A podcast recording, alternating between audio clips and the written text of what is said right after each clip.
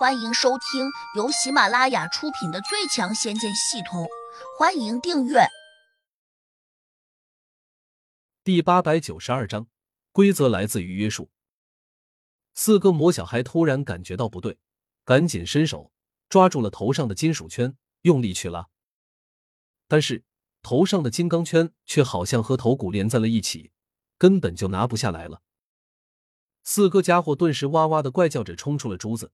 个个都围着胡杨，七嘴八舌的嚷了起来：“老大，这是怎么回事？明明是一顶漂亮的帽子，为什么突然就变成了圈子？”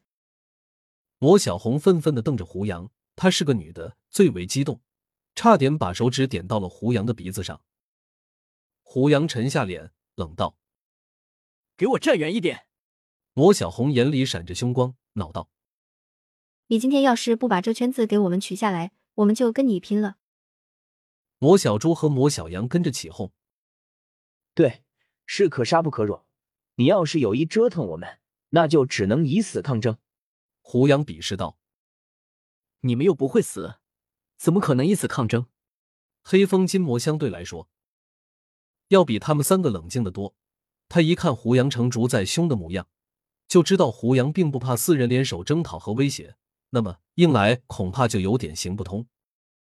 他翻动着眼珠子，胡老大，我们没有得罪过你，为什么要拿一个圈子套在我们头上？胡杨吃道：“你们最好弄清楚，这些圈子是你们自己主动带上去的，我几时强求过你们？”你四个魔小孩均知上了当，但在言语上却拿胡杨没有办法。行行行，算我们一时糊涂，戴错了帽子。可你也有责任，如果不是你拿帽子进来，我们又如何会带上去？魔小红气呼呼的嚷嚷道：“胡老大，你到底是何居心？”魔小羊挤着胡杨问。胡杨一把将他推开，沉声说：“也没什么居心，就想叫你们听话。你把这圈子给我摘下来，我们就听你的。对，言听计从。”绝无二心，否则我们就不再跟你一起走。我们是不死魔身，在这个世界上没有人能把我们怎么样。四个魔小孩这下是铁了心要跟胡杨对着干了，因为他们觉得上了胡杨的恶当，且还预感到这种戴在头上的圈子可能不是什么好东西。胡杨冷冷的看着他们，心里微微打鼓。刚才暗中默念了一遍咒语，没想到金刚圈并没有反应。这四个家伙自然也就没有感受到什么不舒服。难道系统骗我？这个所谓的金刚圈并不是那种紧箍？不会，系统从来没有骗过我。也许哪里不对？胡杨迅速理了下思维，脑中一次浮现出关于使用金刚圈的完整咒语，而且关于这个咒语，原来还有一些注解。胡杨飞快的梳理了下，这才反应过来。原来催动这个咒语，还得加持自己的意念。他顿时明白了。这时，四个魔小孩早已经变得凶巴巴的，恨不得跟胡杨拼命。而且，魔小红的手指甲已经长到了一尺来长，如果再不阻止或者躲闪，只怕他真要掐住胡杨的脖子。也许，这就叫魔性大发吧。胡杨不敢大意，赶紧催动咒语。啊！四个魔小孩立时惨叫着翻滚到地上，个个都双手捧着脑袋，尖声叫着痛死了。这个咒语并不长，但可以翻来覆去的念，只要咒语不停，金刚圈便在他们头上一紧一松的扎下去。胡老大，你别再整我们了。四个魔小孩当然知道，这一定是胡杨干出来的。他们还发现胡杨的嘴在动，显然在念咒语。